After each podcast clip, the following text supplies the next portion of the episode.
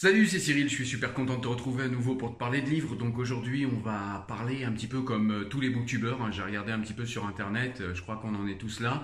Euh, c'est faire en fait tout simplement la pile de lecture de l'été et vous la présenter. Donc je vais faire comme les autres, hein, je vais pas être super original. Par contre, les livres que je présente, à mon avis, vous n'allez pas forcément les retrouver ailleurs. Et ce sera ça l'originalité de cette vidéo. Et de toute façon, vous le savez, hein, vous qui me suivez, c'est l'originalité de la chaîne. Voilà. Donc, euh, eh ben, écoutez, on est parti. Je vous présente tous les livres que je vais lire cet été et que vous retrouverez forcément à la rentrée en présentation dans des vidéos qui seront dédiées à chacun de ces livres. Allez, c'est parti.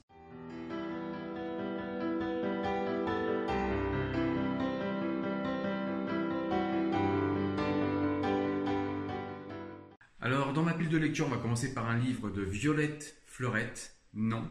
Ah, ça brille un peu, voilà. Non. Et donc, c'est un livre, en fait, qui apparemment parle des mariages forcés. Donc, c'est un livre qui n'est pas très grand, c'est un petit livre sympathique. Et je vais essayer de le lire rapidement et je vous en ferai un débriefing dans une vidéo qui lui sera dédiée. Le second livre euh, qui est dans ma pile de lecture, c'est un livre qui m'a été envoyé par Grasset. Ça s'appelle La civilisation du poisson rouge. Voilà, et donc ça parle un petit peu. Alors je l'ai commencé, j'ai lu, je crois, ouais, j'ai lu 12 pages. Euh, c'est un livre en fait qui, euh, pour l'instant, au début, nous parle un petit peu de l'économie, enfin un petit peu beaucoup même, de l'économie de l'attention. C'est-à-dire voilà, tous ces réseaux sociaux, tous ces publicitaires, tous ces écrans qui essayent d'accaparer notre attention et les influences que ça a sur, euh, sur nous autres euh, êtres humains. Voilà, donc la civilisation du poisson rouge de Grasset, je t'en parlerai sûrement à la rentrée. Ensuite, un autre livre qui est dans ma pile de lecture et que je vais lire cet été, c'est encore un livre de Boris Cyrulnik. hein. Je vous en ai déjà présenté trois sur la chaîne. Vous le savez, j'aime beaucoup ce, ce, neuro, euh, ce neuropsychiatre. Donc là, dans ce livre, il nous revient avec euh, Les âmes blessées. Donc c'est un livre qui est, euh, c'est pas son dernier livre. hein. Le dernier livre, je vous l'ai déjà chroniqué sur la chaîne. C'était La nuit, j'écrirai des soleils. Celui-ci, Les âmes blessées, c'est un livre qui est un petit peu plus ancien. Euh, je sais pas si c'est écrit quand est-ce qu'il est sorti. Hmm, ouais, je sais plus. En tout cas, c'est un livre qui est un peu plus ancien et voilà, comme souvent avec Boris Cyrulnik, on va parler de résilience, euh, de ces âmes qui ont été blessées et gratignées euh, pendant l'enfance. Voilà. Donc un livre que vous retrouverez également sûrement à la rentrée. Alors ensuite, il y a un autre livre que je vous ai euh, pas présenté, mais que j'avais euh, envie de lire, que je viens d'acheter. Ça s'appelle euh, Réflexion sur la question antisémite de Delphine Orviller. Donc là, c'est pareil, je viens de le commencer, j'en suis à une trentaine de pages et en fait, euh, pour l'instant, ça nous raconte euh, eh bien, les, euh, les origines bibliques, les origines, euh, ouais, les origines en fait de l'antisémitisme par les textes religieux, que ce soit la Torah, l'Ancien Testament, la Torah, et que ce soit par les, euh, le Nouveau Testament, les Évangiles, etc. Donc pour l'instant, on en est là dans le livre. Donc voilà. Je vous en parlerai forcément, je pense, hein, c'est un sujet que j'ai très peu traité. Euh, réflexion euh, sur la question antisémite. Donc voilà, j'ai voulu m'intéresser à la question et par là vous faire passer également euh, le message que ce livre est un livre qui me semble très intéressant. Delphine Orviller, je ne vous l'ai pas dit, c'est une rabbin, euh, c'est une femme rabbin, c'est assez... euh, alors elle est rabbin libérale, c'est assez, assez peu commun pour qu'on en parle et qu'on le dise. J'avais déjà chroniqué un livre par contre sur la chaîne de Delphine Orviller, un livre qu'elle avait écrit en commun avec Rachid Benzine, ça s'appelait Des mille et une façons d'être juif ou musulman. Je vous mettrai ça en, en lien en description hein, pour que vous puissiez aller voir la vidéo. Mais j'aime beaucoup son écriture, j'aime beaucoup la pensée de Delphine Orviller, voilà, donc c'est pour ça que j'ai choisi euh, d'aborder la question antisémite et de commencer à m'informer sur cette question de manière plus précise grâce euh, à Delphine Orviller que j'aime beaucoup. Ensuite, euh, un autre livre qui est dans ma pile de lecture pour les vacances, c'est un livre que j'avais reçu des éditions HC. Ça s'appelle Codex 632, le secret de Christophe Colomb. Comme à chaque fois avec José Rodriguez dos Santos, c'est un roman qui est l'occasion de dévoilement de faits historiques réels. Et c'est ça qui est très intéressant dans ce livre. J'en sais pas plus pour l'instant sur celui-là, mais en tout cas, il est dans ma pile de lecture et je l'aurai terminé pour la rentrée. Et à la rentrée, je t'en parle. Ensuite, il y a un livre euh, dont je suis à plus de la moitié. Hein, j'ai déjà fait quelques partages pour ceux qui me suivent sur Facebook et sur, euh, et sur Instagram. J'ai déjà fait quelques partages de citations de ce livre. Ça s'appelle L'ultime secret du Christ. Donc pareil, hein, c'est un livre de José Rodriguez dos Santos aux éditions HC.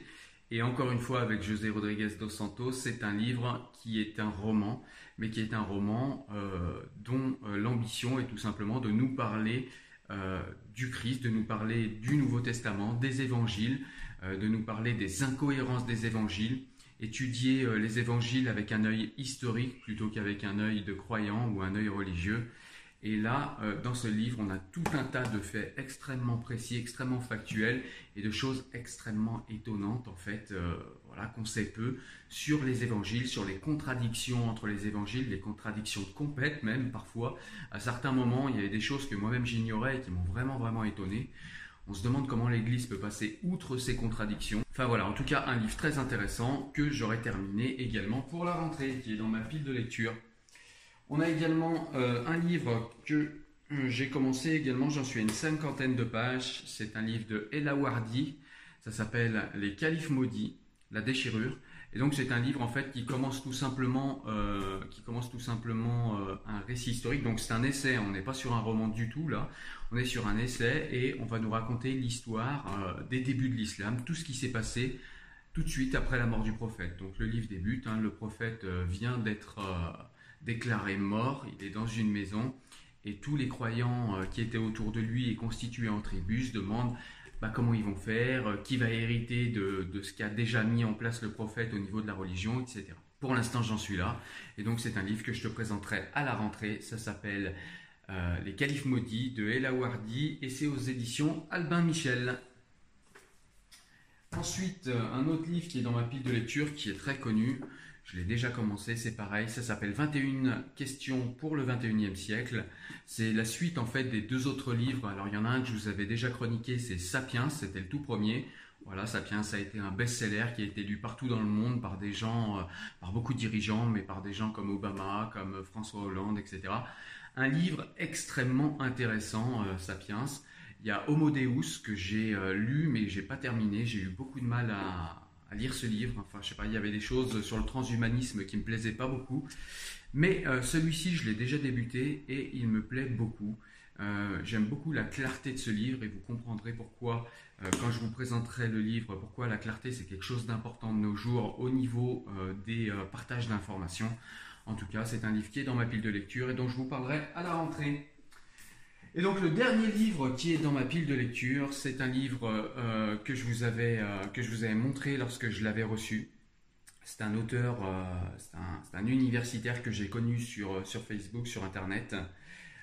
et cet, cet auteur m'a envoyé ce livre qui s'appelle L'islam de Petra, réponse à la thèse de Dan Gibson.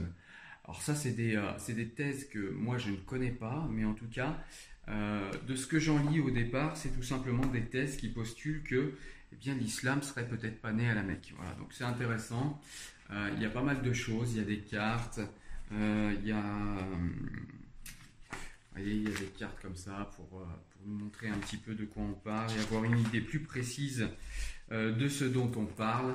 Enfin voilà, c'est un livre très intéressant dont je vous parlerai à la rentrée. J'ai commencé quelques pages aussi, j'ai pas, pas commencé beaucoup, mais voilà, un livre très intéressant qui est dans ma pile de lecture. Je vais profiter de cette vidéo également en, fin de vidéo rapide pour vous, euh, pour vous expliquer un petit peu comment je fais pour lire autant de livres en même temps. Euh, je ne sais pas euh, comment c'est pour vous, mais pour moi, tous ces livres, en fait, je m'en rappelle, j'ai pas de problème de mémoire, même si je lis beaucoup, beaucoup de livres en même temps.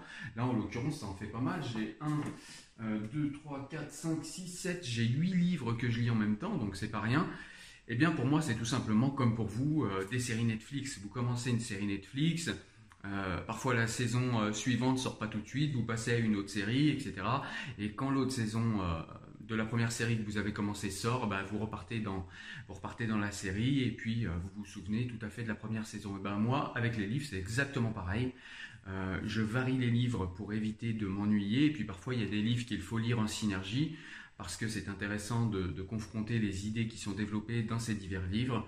En tout cas, euh, voilà comment je fais moi pour lire, euh, pour lire beaucoup beaucoup de livres en parallèle et sans aucun problème et en comprenant bien ce que je lis malgré tout et sans m'en mêler les pinceaux dans la compréhension des livres. En tout cas, voilà, je t'ai donné ma pile de lecture euh, pour l'été. Et puis on repart sur des formats plus classiques à la rentrée avec comme d'habitude une vidéo, un livre que je te présente en détail pour que tu saches si c'est un livre qui va te plaire et que tu auras envie de découvrir et de lire.